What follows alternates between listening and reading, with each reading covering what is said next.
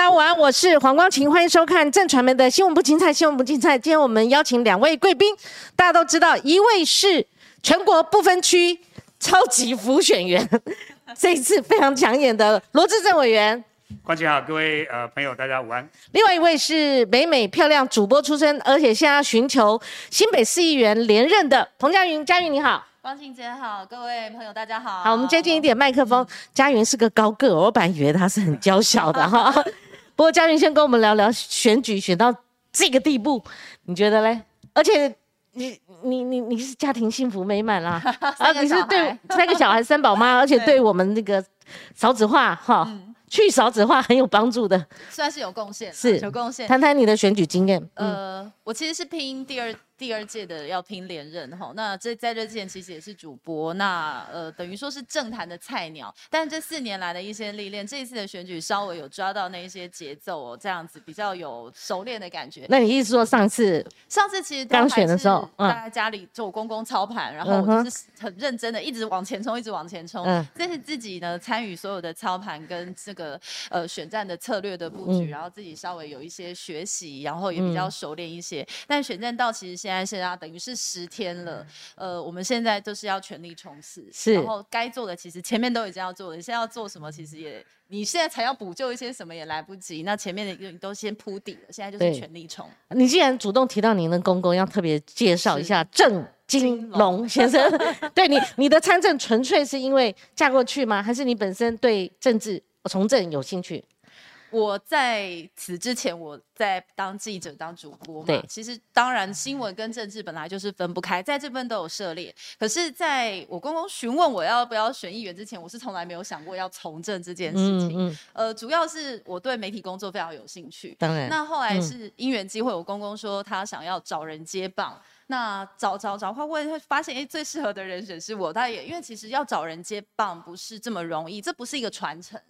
我认为这其实是责任的承担，因为现在正二代其实没有大家觉得说这么好选，其实身上是有很多包袱的。一方面，我们的组织、我们的支持者也要觉得，哎，可以接受这个人选，可以来继续为大家服务。所以当时候要做出这个决定，我也考虑了很久。是那呃，实际参与之后，我觉得真的是可以为民服务，做很多的好事情，然后也觉得。也是老天爷给我这个机会啦，可以让我做这个事情，是我的一个责任。嗯，公公很好用嘛，哈。你给他，他对你帮忙帮助，嗯，呃，打底啦，哈。每一个正二代都这么好，可是到我现在我已经。参选第二届了，我到现在到好多地方，每一个地方都会说你是点金两位新不？现在还会这样讲，不会说他是彭家园公公，还没转过来。他还会说是因为公公在在地服务了三十年，他真的是好久哦，很基层的服务，所以到处都有他的很多的好朋友。到现在大家还会看到我说点金两位新不，我都是特别感激集齐这样子，所以是他是真的是好的风评，不是说给我的包袱，是说他给我很多的注意，然后也给我很多的学习。那乐在从政吗？你你个。个人，还有就是说，作为代议士啊，在呃议会，你是属于那种火炮型的，还是属于温婉型的？我个性比较温柔，个性很温柔哦。对，哎，他我发现他是直话直说的一个人呢，哈。对，从不回避。你看我正二代，虽然他是媳妇儿哈，你看他从政，你看说我自己是温柔型的，对，看得出来。不会跟人家吵架。啊啊啊啊！对，但是我觉得是。呃，做不好的我们说，要做得好的当然我们赞美。可是市政上当然有很多要我们去纠正、要去指出错误、需要改善的部分，我们当然要明讲，一定要讲出来。我们主要都是站在民众的立场出发嘛。嗯，对。那如果在派系上面，因为我也看了一些资料，然后因为我们不可能把几百个县市议员全部都滚瓜烂熟。虽然您是媒体人出身了哈，但我初步看，就说我从那个初选之前初选一直都看到现在啊，就说之前。您哎，你的派系属于鹰派嘛，对不对？好，如果按照这样划分，你看他们鹰派的老大哥坐在那里哈，或者是叫 uncle 啦。罗老师，没错。老师，初选那个阶段，好像说面临跟郑国会之间的一个，应该说良性竞争啦，应该良性互动啦，竞争。从那一波一直到现在选举，而你这个选区说实在跟其他选区比，你你们还算幸福的，因为我们都会看版图嘛，对对不对？你你不比。蓝营的这个胜场的综合，嗯，对，你是三重跟泸州，那一般来讲是绿营。大于蓝营，嗯那绿营上的席次可能会多很多。呃你跟我分析一下那个地方的选情。其实三重泸州，大家普遍会觉得这个就是绿营的大本营，对但其实这个想法，我觉得未必那么准确。或许在这次四个不同意上哦，的确哦，三重泸州有六成多，将近七成的人是哇投出同这个不同意。是，可是呃，在此之前，大家记得以前的三重市长都是国民党的，是是是，对，那个什么李乾隆啊，干什么对，的啊都？是李，乾隆，就是都是国民党的。嗯那是什么时候开始？大概是从于天立委那一次，嗯三重跟泸州，于天委员跟林淑芬委员，那时候浊水溪以北只有这两位立委是民进党当选，是这样一步一脚印慢慢走出来的。那其实我们自己在做选票的统计的分析的时候，大概三卢选区，呃，民进党的票大概是百分之五十五，然后国民党的票大概是百分之四十五。那中间选民他们的票其实会游离，其实会游离，并不是说大家一定想的是绿营的铁票区，嗯而且这次我们民进党在三重泸州这个选区，我们是嗯提名了六席的议嗯员。嗯嗯，然后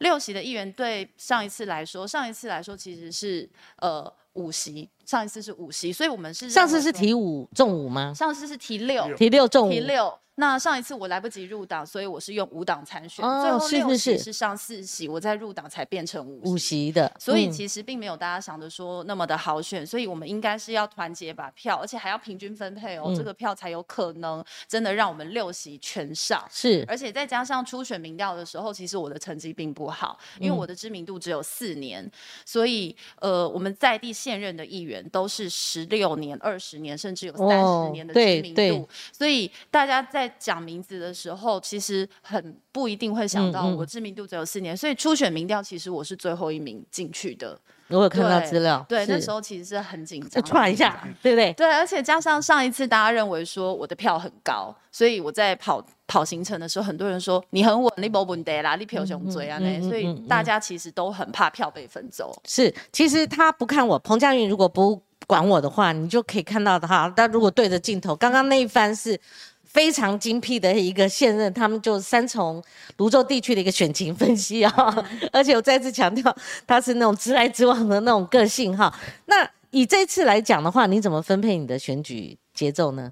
时间呢？各方面呢？跟上次比，应该驾轻就熟许多吧？呃，上次是新人嘛，那对当然是从我大概从一月份的时候就开始，四年前一月份的时候，我是跑一整年，然后从每一个捷运站、市场、路口扫，还有徒步拜票，大概三重、泸州每一个市场、大街小巷、路口，我全部都走，然后站，嗯嗯然后嗯吉普车一直扫街，一直扫街，一直扫。嗯那冲一个曝光度跟知名度。那呃，而且上次还怀孕，辛苦。有没有看到那个报道？对对上一次还怀孕，那那会不会比较好选呐、更好选呢、我那时候没有那人设超好的，那我没有时候人说我设怀孕，哦没有当选之后才宣布怀孕，哦因为也有的选民会觉得，哎，你现在怀孕，那你生完就是选完就去生小孩了，嗯你就嗯不会，你是不是就没有在做事情？所以那时候是也没有跟大家说怀孕，就呕吐还在站桥头可是。那时候不是会比较有危险的风险的时候，有，我后来没有早产。对，后来早早产了、后来早呦，产是是是，真的很辛，因为选完我还继续拜票，然后嗯照常去会刊服务，我还有很多那个会刊的照片是肚子超大，然后 去去会刊，真的在路口那边会刊，就什么该做的全部照做，真的后来撑到不行了去安胎。那时候是体力上的很辛苦，可是嗯现任议员当然我们有的优势是我们这四年来都有在服务，嗯然后都有在替大家争取建设，当然这个就。不用像新人一样是这样每天在市场上要出现，可是，在新人比如说在跑市场的时候，嗯嗯我一直在做服务案，然后在议会开会，是其实该做的我全部都要做，甚至还更多。所以大家努力的是不同的面向、不同地方的耕耘，嗯嗯然后我们的基本盘啊、组织啦、支持者，我们要顾好。而尤其在疫情期间啊，那个时候大家其实都没办法跑活动，嗯那个时候。大家觉得说，哎、那议员在做什么？嗯像罗老师一定也知道，我们今天不要管他了，我们俩就聊起来。没有，没有你们继续聊。等一下哈，因为罗志对正委员哈，我我把好多题目嗯都交交给他，我们也不不不好说失去平衡嘛，所以我们今天佳云其实过去有上过我老公的节目哦，他也是很称赞的哈。那我们第一次接触，但是我们还是按照新闻来。我等一下要问你几个比较属于市长哈，或者说这次选举的比较是当然媒体人可以回答的问题，然后听听看你的解析啊。你继续说，呃，所以上次媒体人上次就是说后来呃 有有个情的期对疫，情期间对疫情的期间，我我自己那时候确诊也关在家里，但是我的 line 的讯息还有电话根本接不完的，因为非常多，包括要确诊怎么办啦、然后确诊就医啊，哦是是是很多都是在做服务。嗯那这次的选举基本上就是我们从服务啊，还有我们的平常的问政，然后号码抽出来的时候，就是全力冲刺的时候。所以服务很重要，基层选举真的服务很重要。哦可是也有一点啦，就是服务未必等于选票。其实我们都知道，服务未必等于选票，所以、啊，但是不服不行。对不服不服务绝就是基本基本的啦，对，基基本款本上要做就你一定要服务，而且大家会说啊，这个新人来市场五遍了，你才来一遍，哎那我的票要分给他，那我们就会好满点问号说，那议员到底是应该要每天来市场？那去几遍啊？到底要去几遍？每次基本上会兜个篮扫子在那边讲，嗯扫个两次这样子，哦会会至少我自己去走两次，然后可能分身啊，或者是团队再去发文宣，但是就会从，嗯。议员难道是扫市场吗？还是说我们做服务比较重要？但是大家都会有这个，这个就是现任会比较稍微吃亏一点的地方，因为新人他没有现在的工作要做，所以他就是一对直冲路口，然后用很诚恳的方式，我们就可能会因为这样会掉一些票，会被分票，是真的会，真的会。因为因为你要主要已经在服务了嘛，你又不可能我现在选举的话，我服务摆着都不服务嘛，对，而且你的资源要投入比新人更多嘛 哈。那其实我住林口，我们就在市场的时候，现在都有嗯看到那个新人哦，他们嗯在扫哎、在扫啊就看到那个如果有司机跟他竖大拇指，哦，笑得好灿烂哦，你知道？然后是很温暖的一件事情。那我们现在要注意手机哦，他们现在会做，哎、蔡英文打电话，他给你，你没有接到，他会未接电话。我想说，真的哦、那漏掉好可惜哦。结果不是，他是跟你讲，就选 选举拜票的。哦，那所以佳宇，我请教你啊，所以基层选举重于服务，好、你看讲那么绵密，那以县市首长来讲的话，我们也不会耶，民进党这次还是有打抗中保台，就你的看法呢？民进党一直都是很保护我们台湾，然后对抗中国的主要政党，嗯而且我们也不是选举才在打抗中保台啊。啊民进党从创党的时期，我们一直就是。台湾本土的政党，所以一直以来我们就是以台湾的利益为优先。那只是这几年大家会感受比较深刻，因为中国这几年对台湾的威胁是越来越大，而且是明着就是他不排除要武力犯台。在此之前，甚至在呃这个 X 法之前，他都是用经济的利益啦，或者是画一个美好的大饼，说我要对你台湾好。所以大家那个时候没有对抗中保台这个意识那么的强烈。但是大家不要忘记，民进党一直就是站在保护台湾的立场。那个时候很多人不知道，后来我们再回头看才会发现，其实那个时候大家反 X 法，或是大家那个时候的坚持是有意义的。嗯那只是到现在碰到选举，就会被蓝营的人操作说啊，你就是选举就把这个抗中保台的神主牌拿出来。拜托，抗中保台每一个人都能讲，只是你国民党讲的人家信吗？或者是有人讲的，人家也觉得你是在说假话、啊。嗯，好，你们这次选举一定某些时候要能见度，你一定呃议题有时候会是 touch 到那个呃林佳龙嗯，他的对手侯友谊，你像那个最最喜欢打侯友谊的就是卓冠廷啊，真的恩恩爱打的很火烈。那所以这一次在新北市市市长的选举当中，你有没有感受到，就是说，呃，以民进党当然他去拼侯友谊会有一段差距，可是我认为林佳龙很会选举了哈。嗯那我们常讲母鸡带小鸡，就像今天我们这个组合一样，有没有因为市长哦，他们彼此之间的呃选选选举的这种结构哦，就是胜负的一个悬殊的一个比例，而对你们造成压力？对我们造成可能一开始会，那现在嘉龙他慢慢的在追哈，哦其实那比较接近，呃嗯。应该是说，基本上民进党的支持者都还是在的，嗯只是我们有没有把这个基本盘给换出来？那林佳龙市长其实真的是非常的努力，后，虽然起步比较晚，剩下五个月的时间才起步嘛，可是我发现就是我们这样子一步一步这样走，其实他在打选战是非常有步调。呃，他有他自己的节奏跟策略，都按照这样节奏一步一步的在走。那我们跟着跑，也发现这个气势真的有起来，然后有凝聚我们整个民进党的支持者的心。所以，对尤其他在十二个选区候选人你们合体的时候，那那一场我有看到。对所以母鸡还是很重要的哦。当然那个那个当然战力，对，其实这一次这样，我们这样从五个月前这样慢慢跑，跑到现在剩十天了，嗯。我们真的有感受到那个气势真的有被拉起来。嗯。然后虽然说一开始民调好像差很远，但现在民调渐渐的拉近，而且大家不要忘记，在尤锡坤院长在选我们新北市的那一次，最后是只差两对对对。万多票，所以其实新北市政府用了很多的资源在媒体。当然，媒体都会美化它，可是大家不要相信，我觉得那只是温水煮青蛙，那只是一个假象而已。嗯，所以我们其实自己要相信，我们自己在地方走的那个感觉是最实在的。那你怎么评估这两个候选人呢？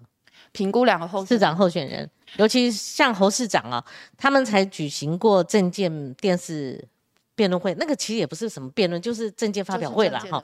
那侯市长他有一个很特殊的肢体动作，以前他没有的，他就是定在那边喝啊做代级，喝啊做代级，为什么都喝啊做代级哈？嗯可是他好像刻意离离开那个位置上，他好像是用一个比较是传道式的这比较多种方式肢体动作，肢体动作，嗯你觉得他在营造 高度嘛？还有就是说，他喊出来就跟林佳龙那个差距要到三十，甚至三十万，甚至四十万。呃，那当然，嘉龙一直猛打他这个部分呐、哦，他到这几天还在回答说，呵，他做代级，就问题是他要不要选二零二四哈？当然，这你们是以后跟过去，尤其你监督过侯侯友谊嘛，哈、这是未来可能要强力监督的，对不对？不可能变成韩新北市出一个韩国瑜第二嘛，哈、当然，我们看到过去哦，只要是选上市长没多久就去选总统的候选人，通常结果都不是太好。以朱嗯。立伦跟韩国瑜这个例子嗯嗯来说，所以侯友谊市长他到现在都没有办法明确的对这一点来表态的话，其实当然对他发现对他来说是一个非常大的致命伤，就是你嗯都不讲清楚嘛。那常常在问他很多，尤其问到比较敏感的问题的时候，他永远都是呵呵这代际，就是好好的做事情。这不光是在媒体啦，就连我们在新北市议会很多事情要质询的时候，比如说你共机绕台，他也不回答。只要遇到一些敏感的问题，他都是避而不谈。久而久之，议员也觉得算了，问他也没有意义，因为我们得不到。他正面的回答，那就是就是等于浪费我们质询的时间。那这一次，我想尤其更伤的是，他说要大赢四十万票，到底是幕僚喊出来，还是？其实幕僚某种程度怎么代表他啦？说实在，他不是上次赢二十九万票赢苏贞昌，嗯，好，那这次喊三十万应该不为过，可是喊到四十万，你觉得这是什么？这个政治意涵？呃，选举当然有自信是很好，可是选举最忌讳太过嗯自大。呃，侯友谊加加上他在副市长八年嘛，然后加上是市长的四年，当然他对整个新北市是非常的熟悉，尤其当上市长之后，他对于整个民政系统对，所有的里长，他都抓得非常的紧。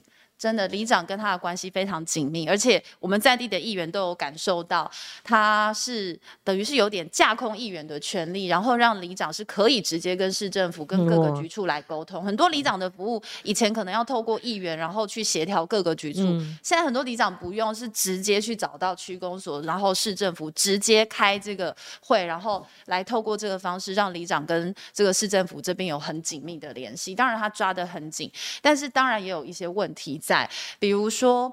嗯，大家会觉得有时候会变成一言堂，例如说去公所会拜托里长说这个问题你就不要问了啦，啊，这样增加我们的麻烦哈，不要问等等等等，而且。大家如果记得的话，在九月二十号的时候，《天下》杂志有做一份民调，我们会发现侯友谊的支持度很高，可是大家对新北市的市政满意度其实是低的。我们新北市不管是文教力、竞争力等等，在六都里面几乎都是吊车哎、尾。这些议题是你主攻的嘛？哈，你平呃常问政比较强调这些，对，嗯其实大家会发现，哎，为什么我们感受新北市没有进步很多，可是大家对新北市市长的支持度却这么高？这是我们要打一个问号。那我们自己在新北市生活这几年，其实呃，罗老师也提过，我们新北市在升格之后，哈、嗯其实没有太多的成长。嗯，地方建设是有啦，可是增加了一千亿，大家觉得真的只有这样的改变吗？嗯，如果跟高雄比、跟桃园比、跟新竹市比，新北市的进步真的很少。我们是四百万人口的一个大都市，哎，然后福利也不如人家。其实现在你说新北市四百万人，人口又减少了很多，移到桃园去了。为什么？桃园的福利好，桃园的建设好。那如果大家对新北市进步有限这么有感的话，那为什么对新北市长的支持度是这么高呢？它其实是两面的操作。两面的操作，因为侯友谊市长，我必须说他是一个很有亲和力的人，就结果乡里会靠嘛。那当然，大家都会觉得他是一个很好相处的人。可是，在做事情上，是不是真的有能力把新北市经营的这么好？大家自己感受上是最明显的。可是他就是最突出的，可能就是做事哦。他这他这个后他做代级，他他这个 image 是很强的。说实在，这不会演的啦。哈，就是说，那就像林佳龙他在台中市的时候，哇，你看他整治只要是跟川有关，因为我台中市人嘛，哈，跟川有有关，柳川绿川，那这真的不在话下的啦，哈。那可是他到新北市选，未必能够划等号啦，哈，应该这样讲。我们看选举看到很多，所以这边要丢给这个。罗老师啦，罗老师，我跟你讲，我我还是回头问一个问题，志正，你上次才不过几个月前呐，新北市市长那一局到底是为什么要主动退呢？你现在回头再看新北市市长，我们现在已经开始倒数嘛，好，马上进入十天范围内，你你你为新北市这一站这个选选选局啦哈，你帮我们下一个注脚吧。我觉得哈，呃，每个人在不同时间点、不同的岗位上扮演不同的角色，这都是一种选择哈。那我觉得嘉龙这这几个月来的表现，我真的是非常的赞佩。嗯，虽然投入的时间这么短，但是他所举办的这个各式各样的座谈会啦、演讲会啦、扫菜市场啦、站路口啊等等，这真的是非常的投入。嗯，一天的行程是塞得满满的啊。嗯，所以我觉得以他这样的拼劲跟干干劲，我想如果有机会能够成为新北市长的话。一定会带给新北市不一样的未来。嗯，该嘉宇提到说，为什么侯市长个人跟这个市政的满意度会有落差？简单讲，我觉得这个人设包装人的部分是比较容易处理的，因为一般人跟市长是有距离的，所以容易包装的。可是人民对市政的感觉，市政进步是最直接的。嗯，每天塞车会不会塞车？我的这个旧房子能不能都更？甚至我小孩子能不能在一个安全环境里面长大？那个是很直接的。嗯，可对市长这个人是有距离的。他只能通过媒体的包装，或远距离看这个人，或耳闻这个人的一个表现。其实你的麦克风拉像我这么近，哎，拉近一点。所以就是说，在这种情况之下，呃，这个人的满意度跟市政的满意度当然会有落差存在。他市政满意度不是也很高吗？没有，可是你看所有的五星排行，就各县市的这种所谓远见啦，各方面的排行，新北市都不是在前半段的。嗯哼。甚至呢，在某些项目，包括治安啊，其他方面是吊车尾的。连治安。对。他的警政署长。是治安市长，嗯，可你看这几年他的治安的评比是逐年的往下降，嗯，因为我刚才提到了，民众对市政的感受是最直接，因为每天碰到食衣住行娱乐，嗯嗯，但对人是有距离感的，嗯，通过媒体的包装形象，那是种认知，嗯。啊，所以我觉得有落差不意外了，嗯，那那如果同样的问题要请教智政呢，就譬如说，呃，嘉龙一从一开始。到现在打他的都是同一个问题啊，同同一号问题啊。我觉得这是一直重复。我觉得这是一个可以被问，而且应该被问的问题嘛。想听听看你的看法。很简单，今天到一个公司求职之后，公司总可以问你说你要不要做满一年两年吧？你说不行，我个人的生涯自己决定。那哪个公司会找你嘛？你就想要至少你愿意承诺这家公司做多久？嗯，对不对？你不能讲说哦，我进来再看看。那我没个老板会聘这种人吗？你觉得他现在的回答就是？其实他当没有说做满四年说不出口的时候，嗯，就表示他当然不见得一定会选，但至少他也在想吧。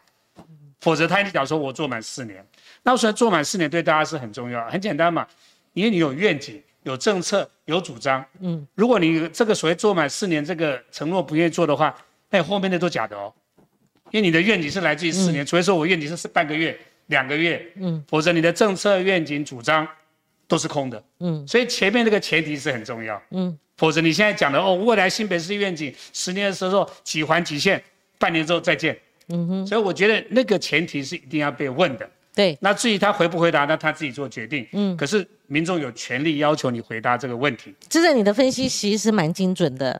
你刚刚有一句说他未必一定会选，他还没有决定，对，但是他已经有想了。当然有想，他不能把话说死，把话说死以后就用这个打他啦哈。但是他不说死，就像我们刚刚问嘉宾的，他号称要拿四十万票，他干嘛要做多这个行情？第二个，他如果不不说死的话。不跟选民保证的话，他怎么拿到四十万票呢？他所谓的四十万票，当然是希望给他，如果要选总统的话，有更多的助力嘛。当然，因为上次朱立伦的例子已经证明了，如果你是小赢，甚至差一点翻盘的话，嗯，你的选总统的动力就不见了嘛。所以不管是他自己或他的阵营喊出四十万，那个就是不是为了哦让自己在市政上有更好的成绩，有更好的动力，未来四年把它做好做满，而是为了。他如果要选总统的话，这个有给他更大的政治的力量，这才是关键啊。对啊，那至于能不能喊到四十万，我觉得有点夸大了一点。你怎么评估的？因为我们今天还可以来分析很简单，我不谈民调，不谈民调，但是只谈一个东西哦。对，刚才提到骄兵必败的问题。嗯，好，当时哈，朱立伦跟这个尤熙坤那一场选战是一个经典的案子，就是当时朱立伦是完全让这个冷冷战完全不理你，没有火花。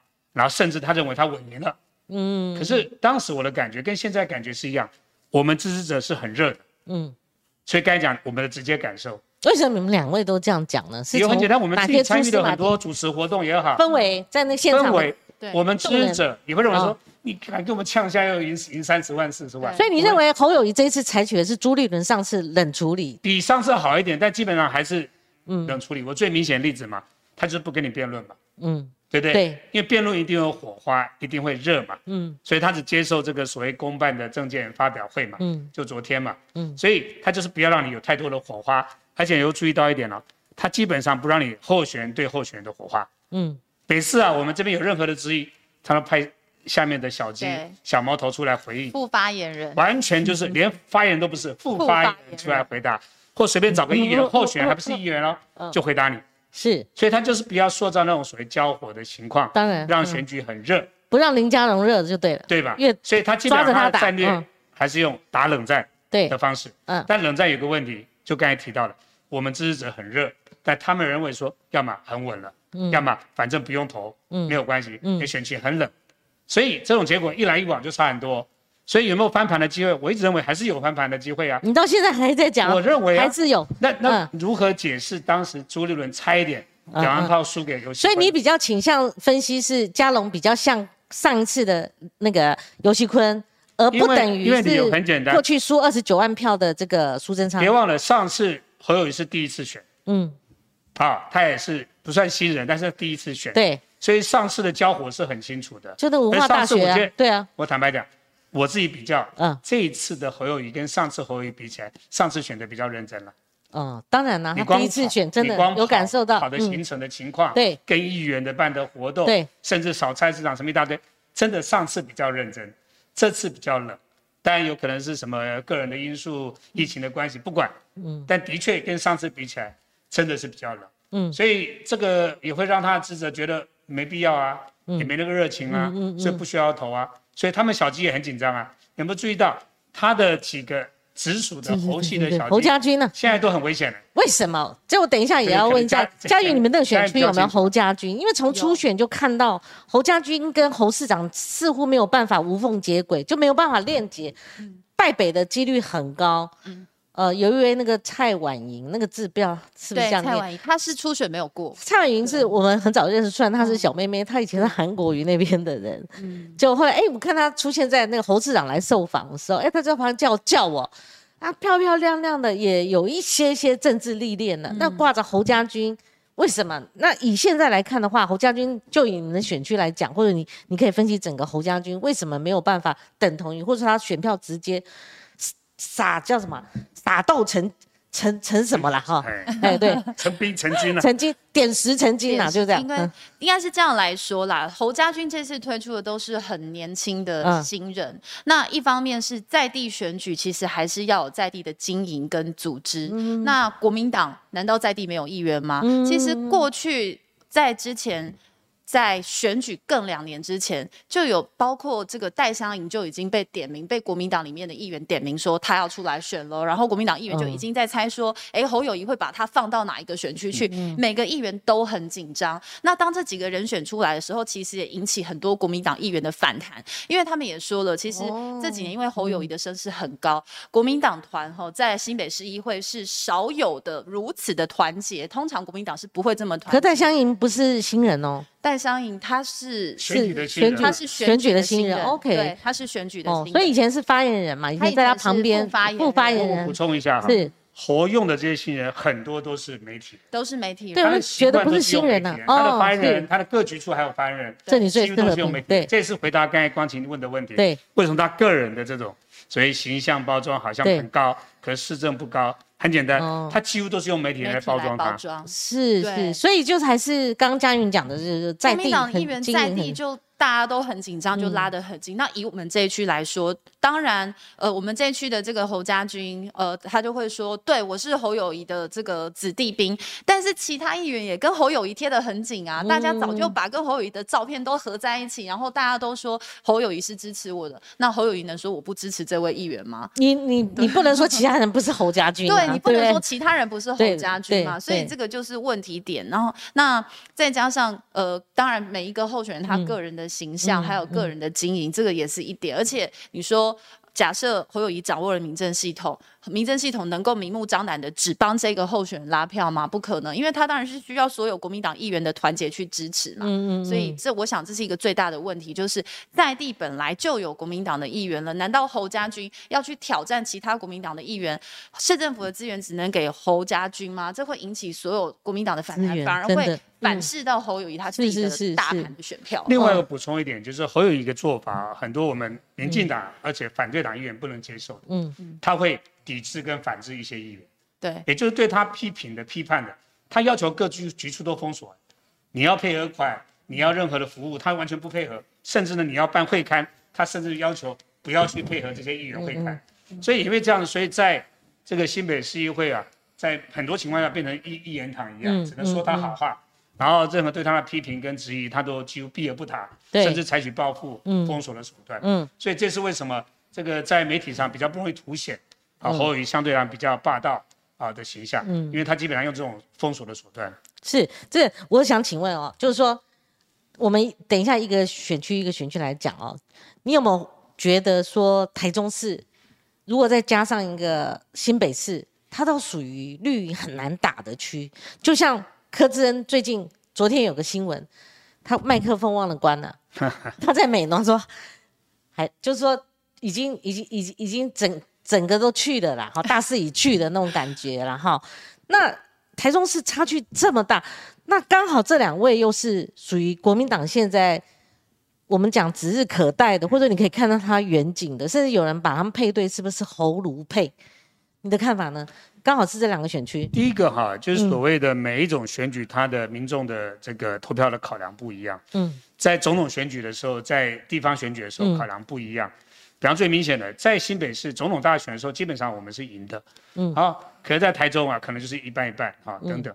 然后在四个公投的时候，那又情况不太一样。对，所以每一次的选民有候选的因素，有当时的氛围，甚至呢选战策略等等，嗯，所以结果会不一样。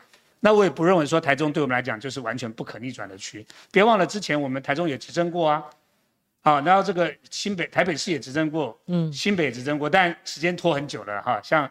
这个台北已经二十几年，然后新北十几年没有执政过。对，那的确，在你没办法长期执政的情况，或有机会执政的情况之下，慢慢的这个政治的板块会移动。像高雄，大家别忘了，高雄、嘉义这些地方以前都是国民党的区啊。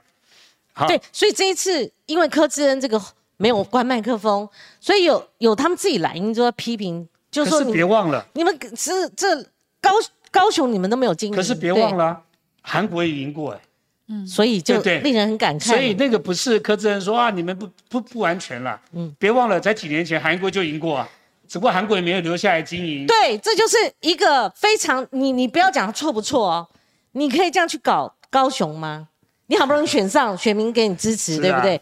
所以这是所以回到侯友谊同样的情况嘛。对，如果一个选民给你那么多票，如果再让你连任，那不到半年就说我要参加国民党党内初选，然后明年就要选总统大选，我相信多数选民是不能接受的，嗯包括啊很多民调也看得出来，选民是不能接受，嗯，说啊这个当完没多久马上就要去选总统大选，是不能接受的。可是如果的合约契约不是这样的，如果用那个政党角度来讲，台中市的民进党立委比国民党还多嘞，所以啊。就新北市啊，新北的这个民进党立委比国民党多很多，九比九比二嘛，对不对？嗯。但是问题出现了，这个市长还是侯友谊啊。你觉得这个很关键的？所以这一次嘉龙在选举的时候，真的呃把所有的母大母鸡、中鸡、小鸡都挂在一起了啦。嗯。立委的部分我们有责任区，好帮每个人都当这个嘉龙的副主委，然后各区的总这个主委，嗯，全部都动起来。所以我不认为。没有一搏的机会，因为刚才提到了，在台中甚至在新北，我们立委都超过国民党立委人数。志胜，我再请教一下，为什么会有这个落差呢？没，因为刚才提到，就说你同时要经营吗？对不对？台中市加了，你如果按照这样讲，韩国瑜拿下高雄过嘛？那韩国瑜那个这这太太太畸形了啦哈。但是林佳龙是乖乖的、扎实的做好四年呐。他政绩不错嘛，就像有点像阿扁那时候连任败给马英九，他是属于人的因素呢，还是属于什么因素？有他整个当时的氛围了。二零一八年当时整个的，嗯，是台湾总体的氛围对我们是相当不利的。那再一个原本啊相对来讲，他赢的时候也是呃大赢没有错，可氛围改变之后，嗯，他只要一来一回就差很多了。嗯，不要以为说差个十八二十八好像不多，一来一回。可能就超过。可尤其坤曾经接近过两万多哎，那选民还是有他的选票，甚至有中百的中百的效果会出现嘛？对。但不可否认，就是说，呃，这次的选举哈，因为我们中央有执政，但中央执政啊，其实我们要知道，长久以来在地方这一块，国民党的县市数目都比我们多啊。嗯。这是一个普遍的，那因为它有很盘根错节的这个地方的经营的关系。对对。我们的组织，我们的人都比上他们。别忘了。几乎所有的议会，好，议会的议长，国民党，对都是国民党比我们多，甚至议长，要么国民党，要么无党。所以，我们看谁执政，什么蓝绿版图，不不是只土地法院席次，不是只看国会了哈，要看我们在地方几乎都是反对党，对，少数党不是反对党。也就是说，即便在议会里面，嗯，我们几乎都是少数党。对，那我们的市长就算选上，也要想办法跟无党籍、跟国民党要求得合作跟妥协。像高雄市议会主席次也是蓝的比较多。啊，我那时候听陈志忠，我访问他，他他他这样分析，我说啊，高雄哎，不是给人家讲说绿啊，所以越往基层的选举，它有地方太多太多，对，呃，不是我们传统民进党可以去。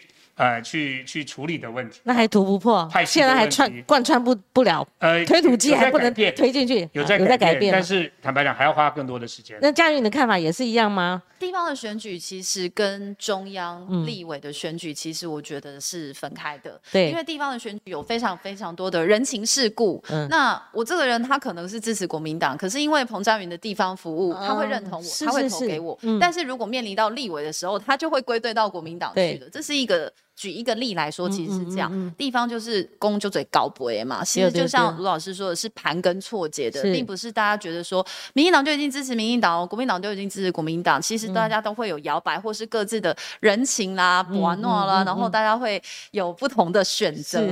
所以大家会看，加上国民党其实过去有党产嘛，所以他们在选举的时候。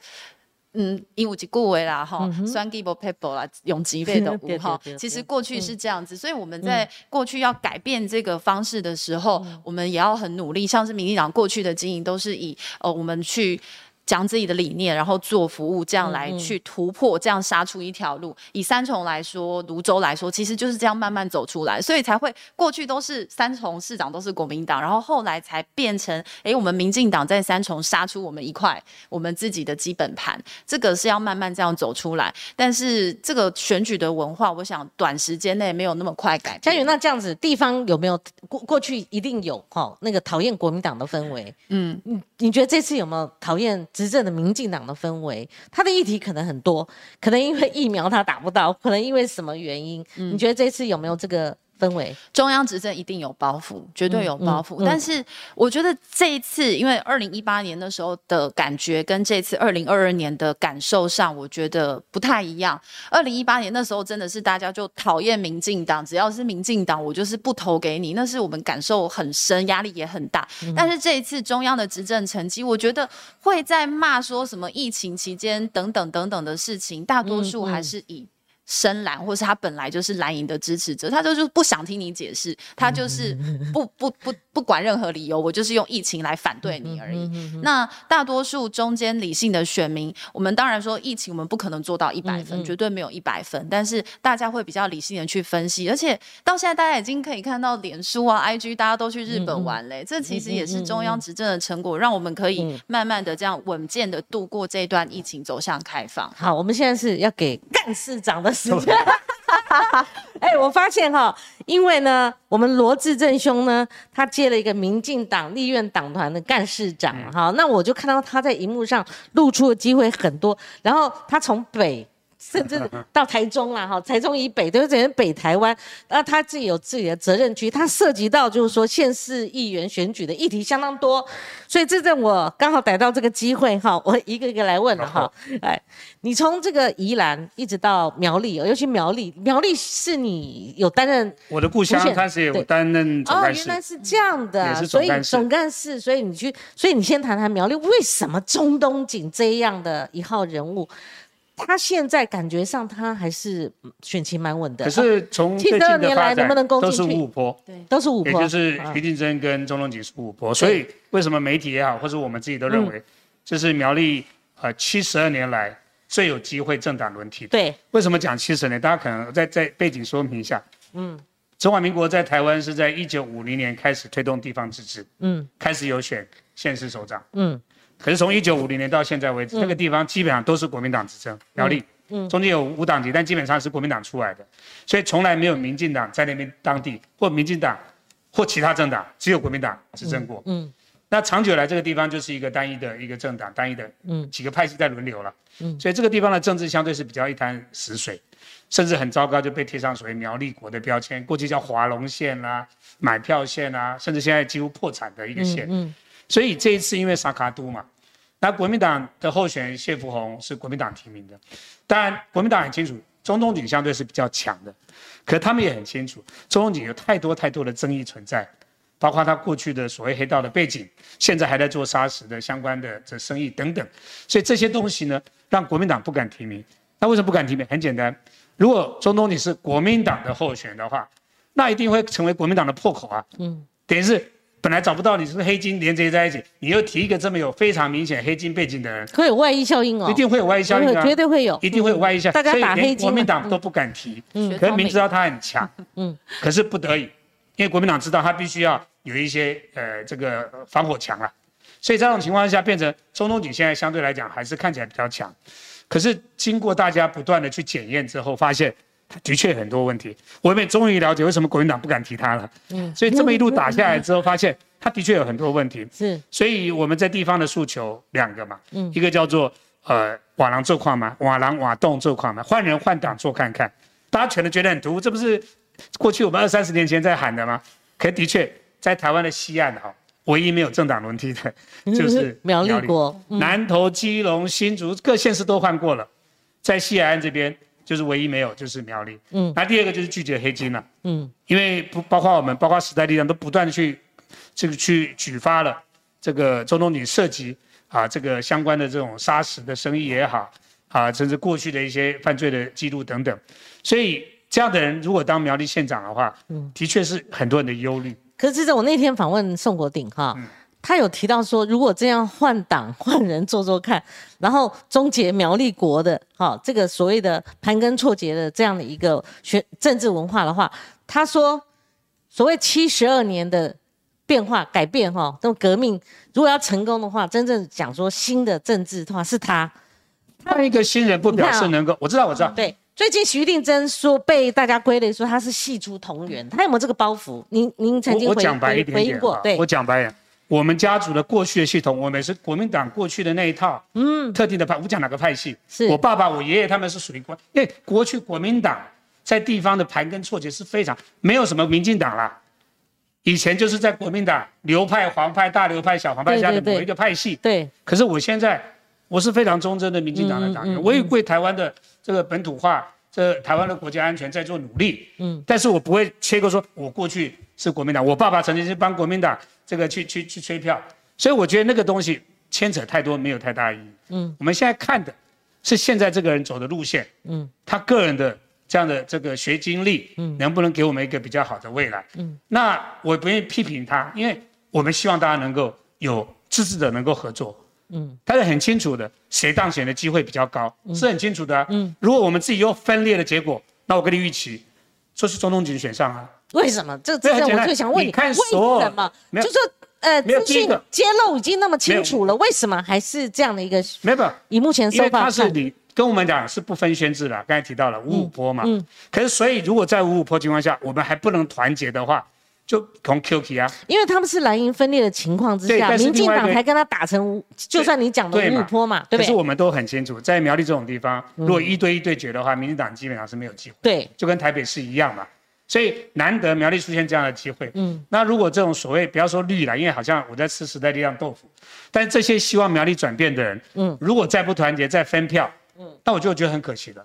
我比较不能理解的，不想讲说不能接受，就是说，像我们很少去批评时代力量的阵营，我们候选人我们总部都不会去批评他，甚至我们不会对针对宋国鼎个人有任何的批评。为什么？很简单，我一旦批评你，也批评到你的职责啊，对不对？有让你知着觉得很难受。那你这番话是要呼吁弃保吗？还是把它当成我我现在讲，对，我们的策略是什么？策略是什么？很简单嘛，我从来不会，或者我们候选人从来不会去骂，嗯，宋国鼎，批评他啊，问政表现啊，到底认不认真，或者问他啊，有没有地方的任何纠葛等等，是看板挂那么多，比我们还多等等，我们这都不会质疑他，因为我们知道，你不只是你，背后还有支持者。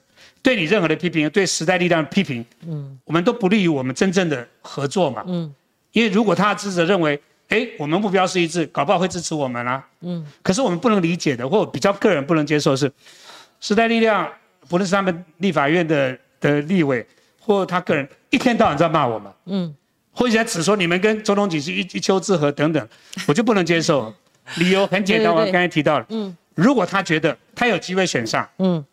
因为以相关的这个资料看起来，他的在在后段班嘛，不要说落后很多，后段班嘛。如果他要选上，只有一种可能，我们支持者要支持他，没错吧？他才有机会啊。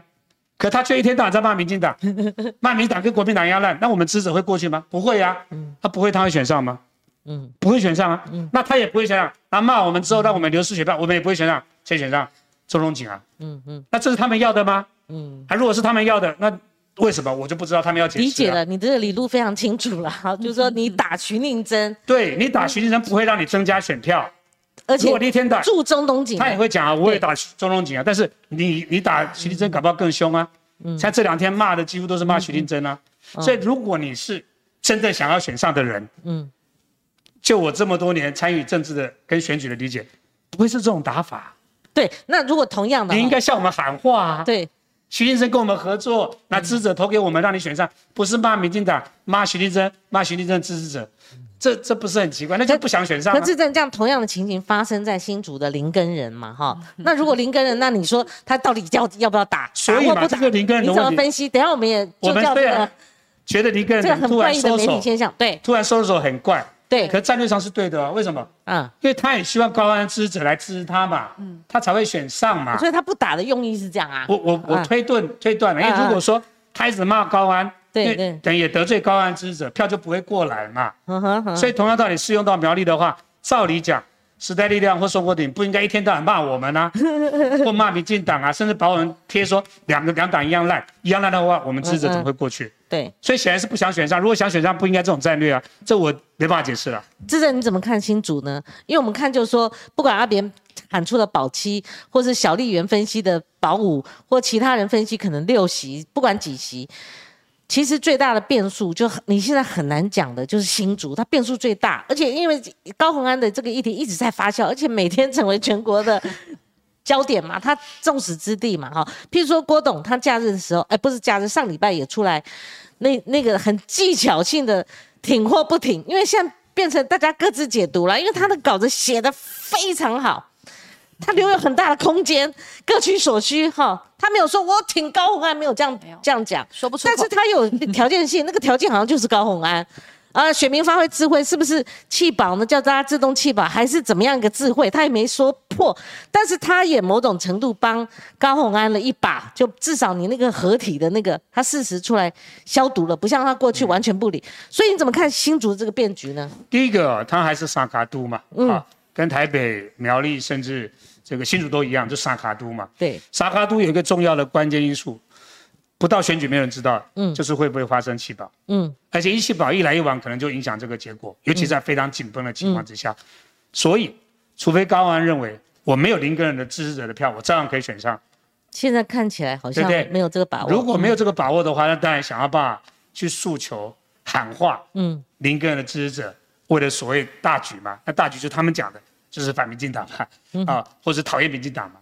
可是问题是在新竹真的有那么强烈的嗯教训民进党或讨厌民进党的的成分吗？嗯，其实我我不认为有那么强烈。嗯，没有错，二零一八年也试过一次了。那当时的氛围跟现在比起来，真的当时真的强太多了。嗯，我们走到到外面去，真的是几乎被人家指着骂的。啊，二零一八有这么强二零一八那个时候，然后我们自己很强。但是你从很多民调看得出来，总统的满意度还是高于不满意度。嗯。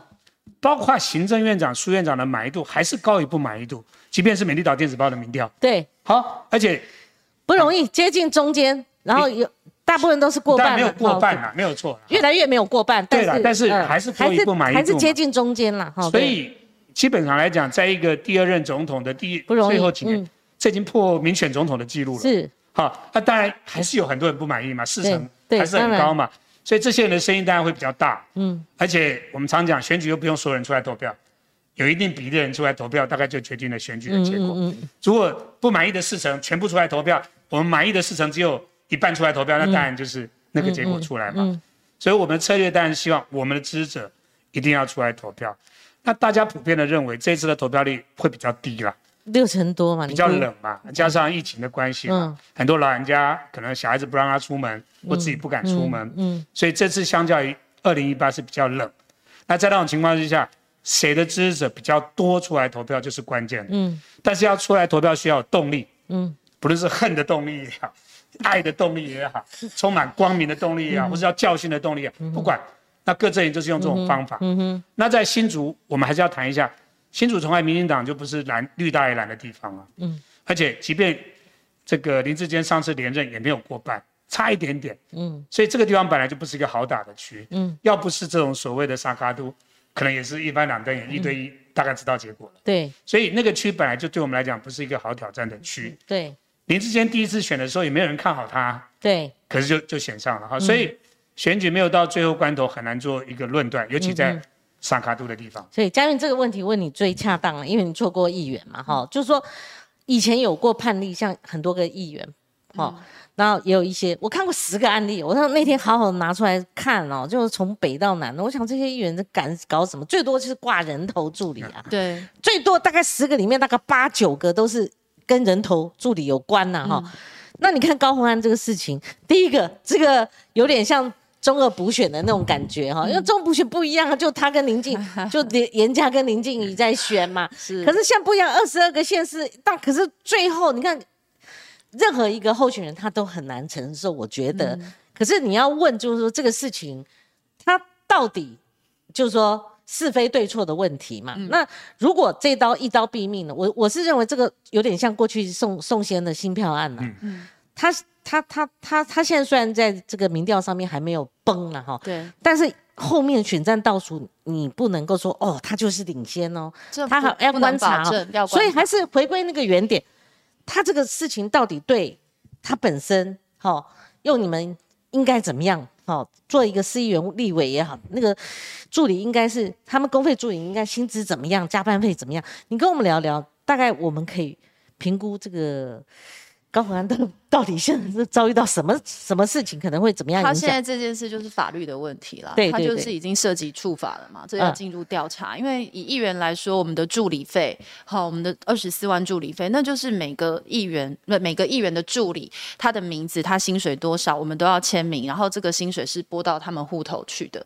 那现在好，呃，包括之前几个议员，这个问题就是用人头去顶替，领了助理费之后，这个钱又回到他自己的户头。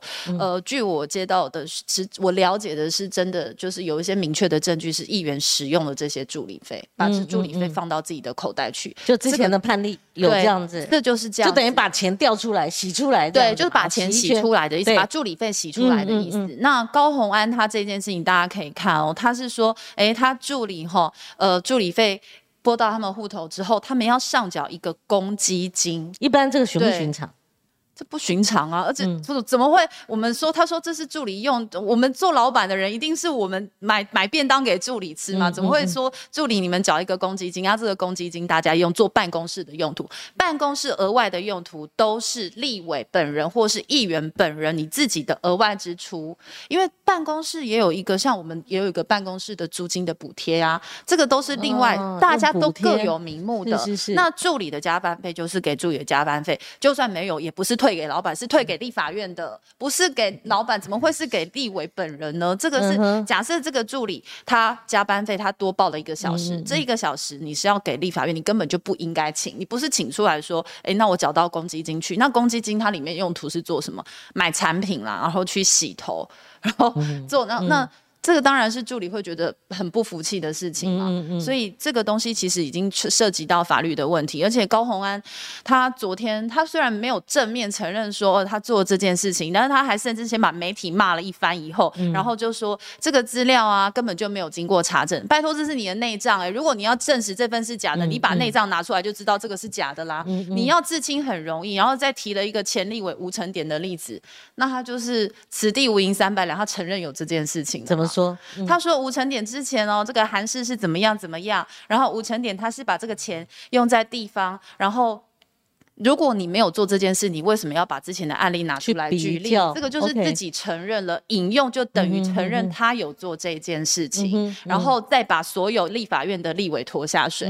他昨天说呢，立法院所有助理的薪资跟助理的加班费执行率是百分之九十七，这跟他把这个助理的钱拿到自己的公积金根本就是两回事情嘛。可是他们真的高虹安就是女版的柯文哲，他只要自己做柯文哲。他就把所有人都一起拖下水，就说你看大家都有领助理费，大家领助理费，可是人家是合法申报、合法的申请、合法拿来给助理，这么辛苦，合法的加班费，跟你把这个助理的钱拿到自己的口袋里，这是两回事情，这要接受司法调查。这是我请教你，就年轻选票的问题哦，因为林卓水大师最近在他 FB 上一直在探讨这个问题，我们也看到民调交叉分析，他事实上有一些消长哦。以新竹市来讲，他说那个先前发生林志坚论文事件哦，因为他虽然是桃园提名，可是新竹绝对会发酵，所以年轻人哦。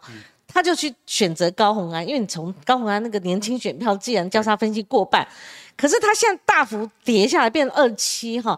那后来又被赶到那个 沈惠宏这边三十五，沈惠宏起来，就年轻选票这个地方，他起来了。但是这种被赶来赶去，好像就林志坚那个事情跟现在高虹安这个事情，那我觉得新竹是年轻人。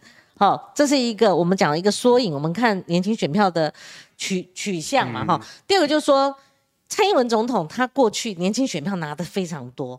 那我们一一般既定印象，比较国民党两党的话，国民党他们年轻选年轻人似乎不太选择他们啊。我讲是不太，就是也没有一个确定的量化，可一般都认为是比较这个倾向。民进党，不然的话，每次那个选前，尤其总统大选，什么返乡投票啊，什么号召年轻人，你你认为呢？这这几年中的，从二零一八到二零二二这四年中间，民进党到底是怎么回事？就是说，在几几个县市议员的，呃，县市长的选举当中，我们看交叉分析，哦，是比较没有过去的那种哦，倾向民进党的那种盛世了哈。第一个哈，嗯这个年轻选票，我不认为都是专属于某一个政党，嗯事实上它是摇摆，对，会移动，而且移动的很快。是，最明显，你看二零一六把当时蔡英文选上，嗯我相信年轻选票扮演非常重要的角色。对二零一八就当时就教训民进党，对，就完全倒过去，那时候氛围真的是年轻人是非常不能接受民进党的。嗯。可是二零二零年又给蔡总统一个机会。嗯。好，因为当时香港啊等等的事情，民选选票又回来了。那这一次会怎么样？那当然不知道。嗯。但不可否认，就是说，这个柯文哲在过去一段时间，这个民众党是吸引了不少的嗯这个所谓年轻选票。对。因为他们这个当时的这种所谓道德的诉求啦，动不动就把它拉高到这种道德的层次啊等等，把自己站在一个高于蓝绿之外的另外一个层次。嗯。这是为什么很多的民调都看出来，他们已经成为第三大政党，甚至在某些民调甚至超过了。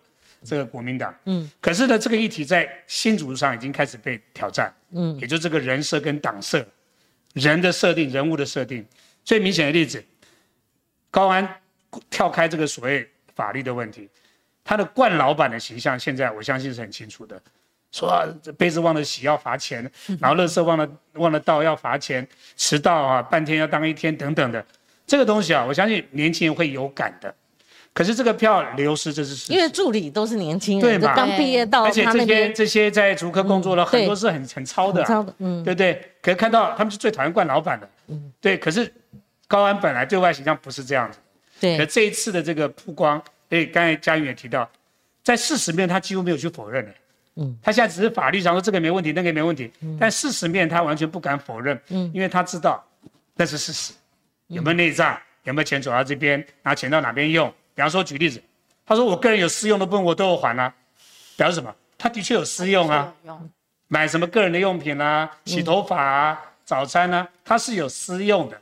嗯，至于钱有没有再回去，那是另外一个问题。你要讲的是法律是不容许私用的。对，没有错。那个他这会说什么人事会留到这个业务费也可以，是错的啊。嗯哼，我们在法律上明确的规定。人事跟这个所谓业务会不能流动的，嗯，OK，可他既然讲的是这种道理，我觉得那个律师应该被打屁股啊，嗯啊，另外一个就是说刚才提了，他昨天讲的全部是法律面，他不谈这个政治面怎么处理。然后举个例子，冠老板的形象他怎么处理？嗯，他几乎默认了，对不对？嗯，甚至呢有一种形象是有错责任扛，啊有功老板扛。你看他昨天的讲法，几乎把责任都推给。都是助理，嗯，钱是他们自愿签的，账是他们记的，嗯，钱是花到他们身上了，我都不知道。他说洗杯子也是助理自己定的游戏规则，或许啦，但是坦白讲，光是以这个罚钱哈，嗯，我觉得这个就是违反劳劳基法的相关规定。所以刚才提到的，年轻人在意这个，嗯，啊，这个人设或党啊，嗯，因为我像这两天我一直在呼叫赖香林，嗯嗯，为什么？赖香林是劳权的专家，嗯，啊，他现在不敢讲话。嗯，那柯文哲之前劳工权益、年轻人的权益，现在完全不讲话，也不敢讲话，嗯，因为不知道什么东西会被爆出来，嗯，所以我觉得这个这个党或这个人的人物设定，在这个事件当中，呃，被严重的挑战，对，啊，甚至全党保一人，那保了会保保错人，嗯，那未来。这一块我相信年轻选票是会流动的。嗯，我们曾经失去过年轻选票，但赢回年轻选票。嗯，那民众党也有可能这样的情况。嗯嗯，所以每一次选举，每一次选举的氛围不一样。嗯嗯，然后议题不一样。那如何不管怎么样，对我们来讲，唯一能做就是尽量做的就是想办法要赢取或来争取年轻选票的支持。就是你刚刚提到那些语言哈，我就闪过很多。我我我很直白的来讲，林志坚的事情。民进党差一点全党去挺他了，那另外就是说，民进党非常多的女权代表，他们过去在很多议题上也是这样就晋升了嘛。包括林志坚的事情，这是我刚闪过去。不过我不是要讲这个，我要讲是说，我们一个选区一个选区来，台北市的选举你怎么看呢？呃，有有没有非得有必要要辞掉这个所谓的立委？那这个效益呢？他。但是你看，光看媒体几乎没有讨论，就知道那个没有像卢秀燕或其其他几个代表做那么。照理讲啊，这个要持立委是一个很慎重的事情嘛。嗯。那再讲，应该一个正式的记者会，然后跟大家宣布，啊，把那个理由讲清楚嘛。没有，他就是在一般的堵麦受访的时候就宣布出来了。这个关晴，你是资深媒体人，你有看过这种方式去宣布这么重大的嗯一个决定吗？好像没有充分利用这一招。那这一招等于。这这招，嗯嗯，就是效益不大，效益不大嘛。对，应该要有效益，但是效益没有扩散，没有没有炸开，几乎没有人在讨论嘛。心里如意啦。那更糟糕是，那他们同党的其他候选人怎么样？压力就来啦。许淑华也被追问啦，林威洲也被追问啦，等等。是。所以，那民进党有没有压力呢？民进党我们压力很简单嘛，我们就是基本上是同进同推同出啊，还好就说他们还好他没有炸开来，这么 操作没有炸开来，对了，不然还是会有一些压力。那题是空炮弹了，嗯，没有成为大家讨论的议题。是，那但是他为什么要丢这个？对，通常来讲只有两种可能了哈，一种他觉得我稳上了，所以没插这一席。嗯，可别忘了他还有党的问题，是，因为你这个时候持一定有马上要补选的问题。对，好，而且一定要补选。谁被数落到那些议员，就开始内部造成混乱了。对对，对不对？对，因为。虽然国民党现在还没有喊要选，但是已经开始内部已经有人在开始摇摇欲试了。嗯嗯。所以在这个时间点会造成党内的困扰。嗯。也就是说，党内一定开始有人摇摇欲试，想要去争取未来那个空缺嘛。是。所以很多情况下都是选上之后再来宣布也没有关系啊。对。另外一种就是要么他觉得很有自信稳上了，另外一种他的这个民调也好，或者说这个呃氛围也好，还差那一口气。是。所以必须要下个重注。是。赶快拼过。所以表示他没有拉大领先，嗯，需要加一把劲，啊，这个这个打打个气一下，所以需要那个东西，嗯，啊，所以不管怎么样，我觉得这个是空炮弹，并没有发生太大的涟漪跟效果。这是那台北市这一局，你会不会觉得以以目前看，陈忠的他的选情，呃，是也是历年来是比较可以突破沙卡都嘛？你怎么观察呢？我们在不谈民调的前提之下，我还是要讲说，这个也是民进党过去这么多年来哈最有机会赢得选举的一次。嗯，啊，的确有很多因素存在，但是我坦白说，这次真的是这么多年来哈，除了阿扁之外，一路下来，嗯，最有机会赢得选举的一次。嗯，而且选举的热度是是非常强烈的。对，在台北我主持非常多的场，嗯，啊，然后呃也不是大场小场，嗯，包括上礼拜那个凯道那一场。嗯，你这个可以感受到那个选民的温度是非常强烈的。嗯嗯嗯，民调是一个指标，但是我们作为选举者哈，经常是跟选民的互动，那个那个温度更容易感觉。嗯，那那个你可能会认为说是同温层。嗯，其实有一个很重要的观念，同温层如果这些人在里面扩散不出去，那就是无效的同温层。嗯嗯，只是自己还喊很爽。可是如果这些人他感受到那个氛围，嗯，然后开始呢？去帮你拉票，会扩一扩散，嗯，外溢出去的话，嗯，那个同温层就不再只是同温层。是，什么观点可以看得出来了？嗯，当你的支持者很紧张的时候，嗯，嘉瑜一定很清楚，如果他的支持者比他还紧张，啊到处帮他拉票的时候，他就很好选，就是告急告告急。所以为什么大家在喊危机牌，或者对。危机牌，最后一定要抢救抢救。抢救，对不对？对。所以如果这个候选人。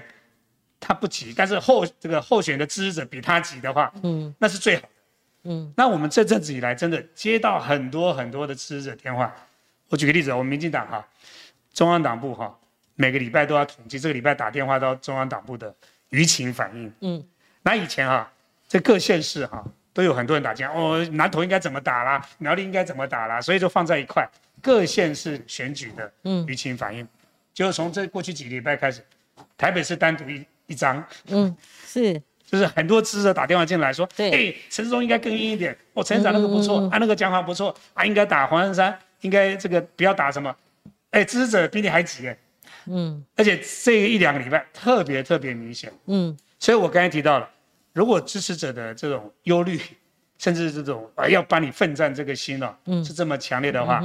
就已经不再是同温层了，嗯，它会外溢出去，嗯，扩散出去，嗯，那这些拉出来票就不完全是绿的哦。好，这个因为我们时间超过，我最后一个问题也请教两位哦，就是说刚刚也问过嘉云，就是说我们看第一个这次选举，蔡英文主席他自己标榜就是重复去某个地方浮选，积极浮选，浮选的很激烈了哈。那志正你觉得呢？那同样的，林卓水大师也系出你们绿营啊，他就在数说七百多天作为一个总统，他并没有记者会。好，那逢选举他不断的在呃没有这个影响他的国政情况之下，维持起码的一个中立性哈。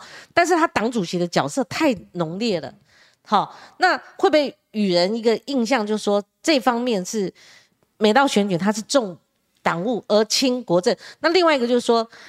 今天本来想跟你谈的啦，哈，但因为我们节奏很快，但是时间还是就是拜拜习会，拜习会，那再加上二十大，中共二十大召开，你们打的抗中保台那个火似乎没有点起来，不像总统大选一点就燃了，哈，所以你怎么看呢？这次选举如果民进党打所谓的抗中保台，尤其在台北市抗共保保台，以及我刚刚问的那个问题，你怎么看呢？还他是不是背后还是会有一点点这个民进党对民进党执政失望？我顺便讲，我们很多留言，嗯，我们很多人因为两位是鹰派的，他们对鹰系的这些呃这个政治人物，他们或许啊，我不敢是讲说是全局了，但是他这个代表性是很强的，对，是的。第一个哈，呃，我先澄清一下。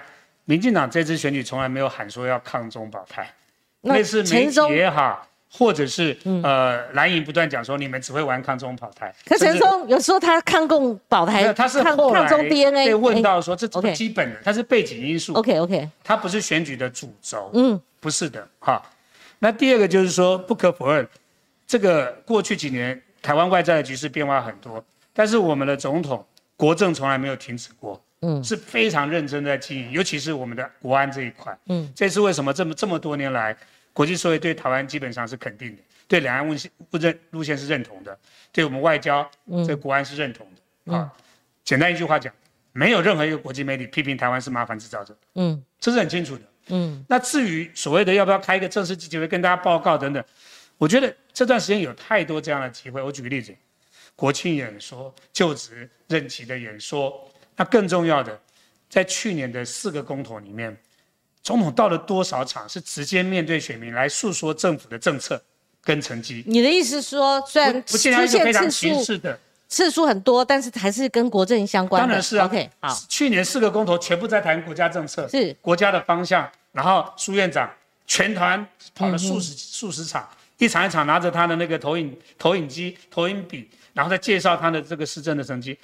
我觉得那个比那种形式的开个国政记者会，向大家报告国家的政策更有效，因为人民就在你的前面，你向他们诉求，向他们拜托，向他们报告，这才是更好的一个民主方式，不再是过去那种开个记者会，然后面对媒体，是直接走向民众，这也是选举最大意义。我刚刚 P.S. 一下，我说蔡英文总统尽量维持他中立性，意思是说他至少在技术面他是利用假日或下班时间啦。我这边特别标明，不在上班，不是说他。因为我怕有些人会误解，以为我我我某种程度说啊，他还维持中立。如果假日，但是他党务行程多，还是会与人好，就是说。我举个例子哈，总统跟党主席之间的党政的分界。总统，比方说他到城市中的场，到林佳龙，因为双北比较近嘛，对，都是晚上下班才去的，嗯，都是下班时间去的，他没有耽误到我们国家政务的推动。对对，好，最后一点时间交给嘉云啊，就是说。你也可以延续刚刚话题哦。一般来讲，英系是这几年，尤其这两年哈，就是说我们以前谈论会是新潮流系，可是这几年我们不得不否认说，英系鹰派他在政政治政坛，甚至民进党内部是举足轻重的啦。哈，那到底呃鹰派的议员在平常问政跟现在的选举，到到到底是呃服呢，还是说？呃，你对派系怎么看法？还是说还是要靠你们个人的努力呀？怎么样经营这样？应该是说，呃，民进党是一个群体。那大家知道，一个群体里面，大家都会有一些哎，各自比较志同道合的好朋友，各自会成一个小团体。那其实民进党的派系大概就是这个道理。大家哎，我们呃，大家觉得我们的理念又更相近，我们比较志同道合，聚集在这边。所以其实英系的议员，我们整个来看，我们年龄层都是比较轻的，而且很多都是新的议员。员，不管在地方的基础的经营，还有我们的问政，其实我们都很认真。对，所以我想，呃，英系不是是我们每一个议员组成这样子的英系，每一位优秀的立委组成这样子的一个派系，并不是说英系，然后我招你们来加入，你们就是这个派系，是因为我们每个人都有自己的理念，相对也有压力，因为你们挂着这个派系的嘛，哈，英字哈，对，所以我们要让这个派系更更好，对。压力其实也是责任啦。举例子，在上次这个五倍券的这个过程当中，对对对，五倍券，我们就非常的这个具体直接的反映民意，很强硬，把这个所谓的呃本来要付钱一千块，对对，然后呃希望行政部门做政策改变，对，所以他有他对政策上一个监督的意义存在。那时候陈明文有到我们的节目现场哈，他那还有其他呃郑国辉，但是他的能量跟声量就没有像鹰派讲话这样子重要，所以最后再给嘉云。一分钟，为了你的选举 哦，趁这个机会跟选民对话一下吧。呃，我是新北市三重泸州区的市议员彭佳云，这次要寻求第二次的连任。那过去四年，不管是在市政的监督，以及争取建设，还有选民的服务，我都非常的认真。